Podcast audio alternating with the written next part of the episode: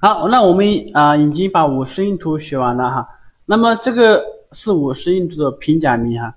啊，其实呢这五十音图呢总共有，因为有有这几个是重复的哈，看一下啊。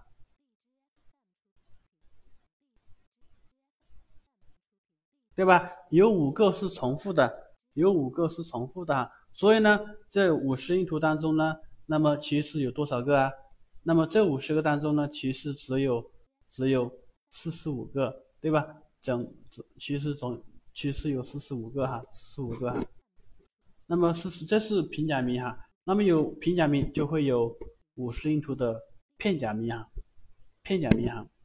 对，那我讲过哈，你先记它的平假名啊，先记先掌握日语的平假名哈，然后呢再掌握日语的。片假名啊，因为毕竟虽然只有四十五个，但是呢在一起不就是有九十个了吗？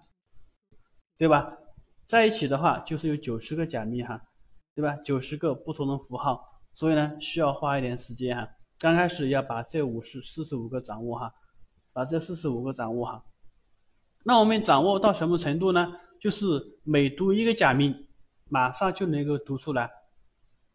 啊，每写一个假名，马上就知道该怎么读，啊，马上知道怎么读，要熟练到这样的程度哈，那熟练到这样的程度哈。